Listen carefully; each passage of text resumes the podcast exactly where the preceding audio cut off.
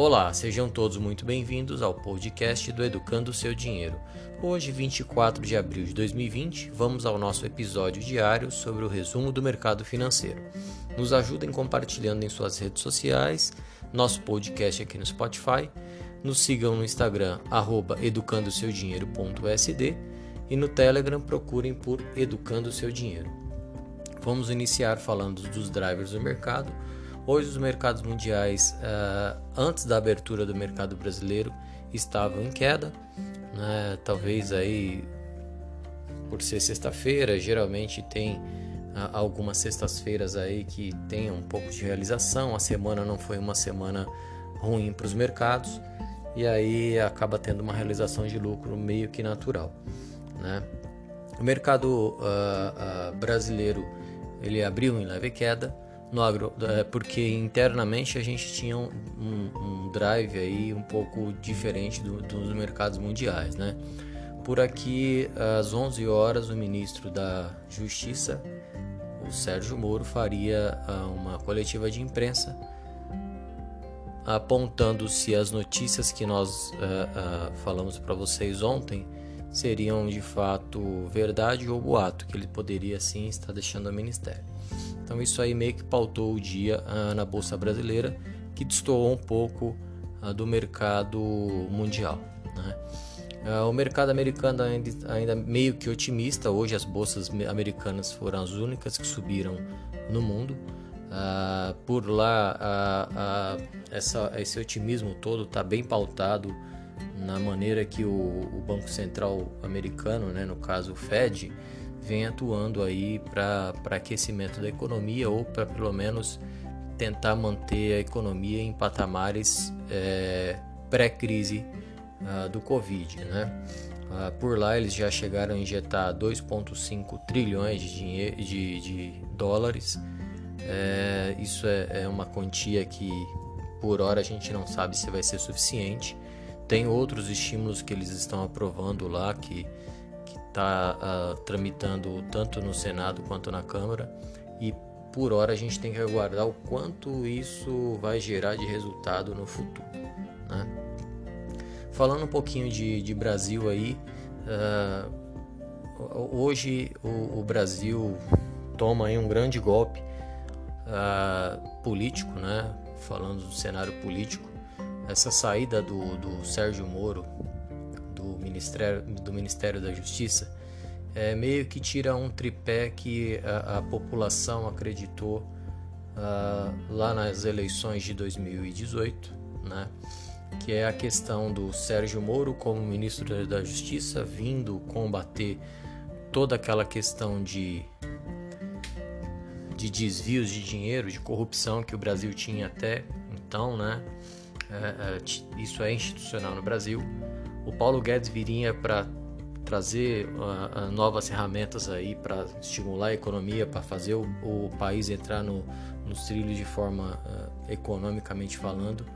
E, e o, o, tripé, né, o terceiro tripé é o povo que queria toda essa mudança. Né? Então, nas urnas, o povo foi lá, colocou o Jair Bolsonaro no comando Uh, junto com Sérgio Moro e Paulo Guedes, uh, o trio ali já estava montado para que o país passasse por uma renovação, uma renovação não muito fácil, já que a corrupção é instalada uh, institucional, eh, institucionalmente falando, né? a forma como o, o, o governo, não vou nem dizer só dos últimos 15 anos, talvez seja a forma como se implantou a maneira de governar no país Uh, é o primeiro governo aí que a gente vê tentando quebrar essa hegemonia uh, de das instituições aí que está embutida nas, instituições, nas instituições no, no, país. E com isso uh, agora é, é uma notícia que o, o, Brasil não precisava nesse momento no momento aí de, de crise por conta do Covid. É um momento que que uh, a economia vindo, vinha se recuperando. Uh, talvez seria o melhor ano do, do, Brasil aí nos últimos 10 anos, falando de economia. É, e agora talvez o trabalho todo é, pode ser perdido aí. Né? a, a, a confiança do mercado como um todo já talvez não seja a mesma. Nós vamos falar como isso refletiu tanto no dólar quanto no, no nosso índice por aqui. E aí, por hora, é, vamos aguardar, né? Vamos aguardar. Uh, já tem especulações de até mesmo um segundo tripé aí já estar meio ruído, que seria talvez até mesmo a saída do Paulo Guedes. Vamos aguardar, vamos aguardar o que, que vai é, desenrolar aí na próxima semana. Se teremos novidades boas ou, infelizmente, mais novidades ruins. Vamos aguardar. É, por aqui, algumas lojas do varejo, como o, a, a VVAR, né, que no caso é a Via Varejo, ela, ela controla as lojas das Casas Bahia e do Ponto Frio, a Arezo, a Riachuelo e a Grendene é, anunciaram que vão aí fazer a retomada gradual.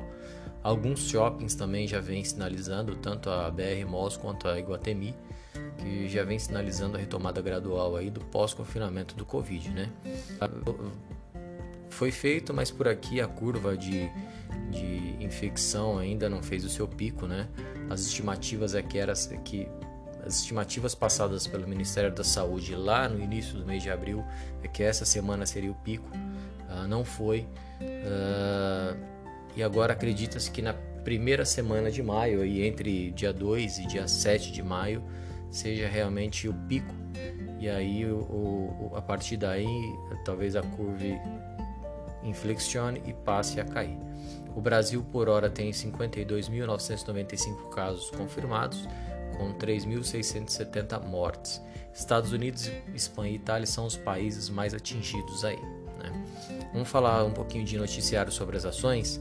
Hoje as ações da Embraer teve uma forte queda, não só por conta da queda do, do, do ministro Sérgio Moro, mas também porque é, o, o, prazo de, de é, tem uma negociação já que vem desenrolando desde o ano passado, que é de junção entre Boeing e Embraer. O prazo para que essas uh, uh, duas empresas saiam aí do acordo lá na frente está bem curto, já está para ser encerrado e soou no mercado uma possibilidade de desistência da Boeing para fazer a união das empresas. Alguns impasses é, é, podem ter acontecido no meio do caminho e por hora nós vamos ter que aguardar. Saindo mais alguma coisa, a gente relata por aqui.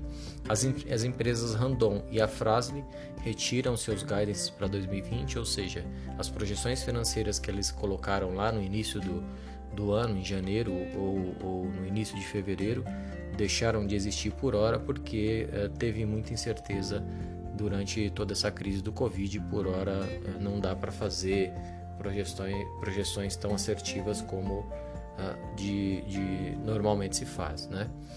É, e aí a JBS hoje tomou uma uh, foi informada que alguns auditores fiscais do trabalho fizeram a interdição da sua planta lá em Passo Fundo, no Rio Grande do Sul.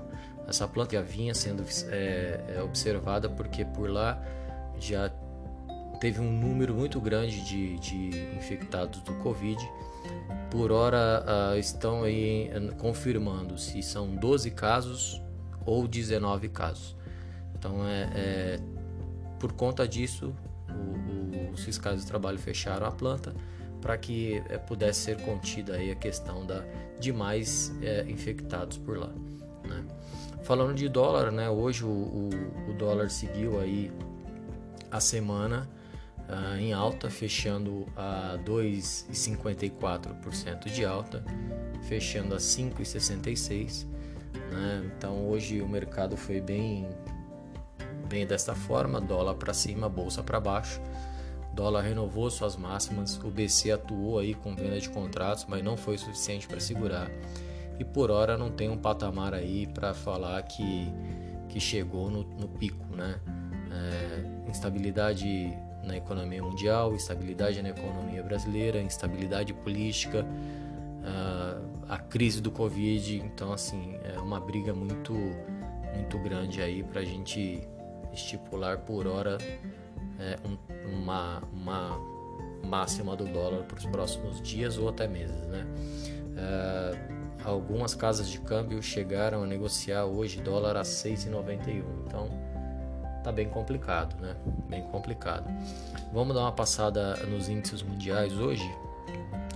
É, Xangai fechou com queda de 1,06, é, Japão fechou com queda de 0,86, Alemanha fechou com queda de 1,69 Londres queda de 1,28, França queda de 1,30, Espanha queda de 1,97, Itália queda de 0,89, Portugal queda de 0,88.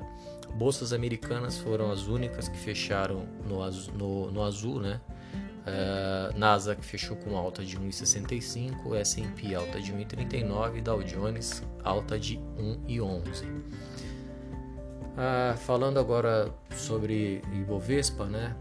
Ibovespa hoje fecha com 5,45 de queda a 75.330 pontos. A bolsa uh, abriu com uma leve queda de 0,05%, né? Só que até mesmo uh, antes do, do, da coletiva de imprensa do Moro, que começaria às 11, a bolsa já caía 5%. Então, o mercado meio que já vinha precificando assim a sua, a sua saída mesmo antes do, do anúncio oficial. Uh, durante a entrevista do, do, do de 45 minutos, o Ibovespa chegou a bater 9,5 de queda, quase acionando um circuit breaker, né? que é aquele sistema de proteção da, da, da bolsa de valores para meio que dar uma, uma acalmada nos ânimos aí e tentar conter um pouco o, a queda, né? Com essa queda de hoje, essa queda forte de hoje, o Bovespa fecha a semana com queda de 4,6%. É, ontem, até no final da, do podcast, eu comentei que eu não estava muito otimista com altas do, do Ibovespa, porque ele não vinha demonstrando força.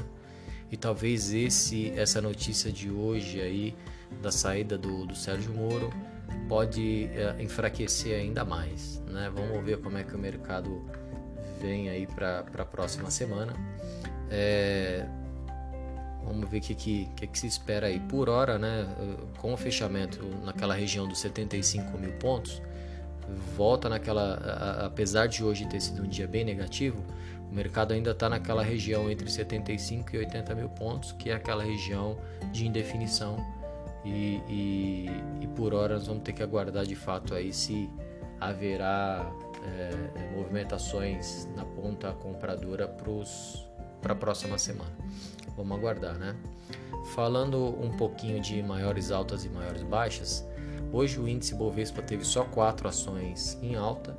A Suzano fechou com alta de 7,3, Clabin fechou com alta de 1,71, Bradespar alta de 0,99 e Vale alta de 0,57. Quatro ações exportadoras, quatro ações ligadas diretamente à valorização do dólar. Então, fazendo um contraponto aí, né? As maiores baixas, a Azul ficou com, com queda de 14,54, CVC queda de 13,86, Banco do Brasil queda de 13,37, Via Varejo queda de 13,32 Eletrobras queda de 13 e 17.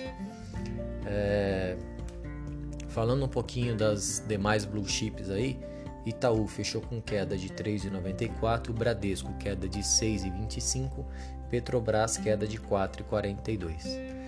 Ah, ontem eu também comentei que, que eu, um motivo que até então era mais claro sobre uh, questão do Ibovespa não subir acima dos 81 mil pontos ali, a questão dos bancos estarem fracos, né?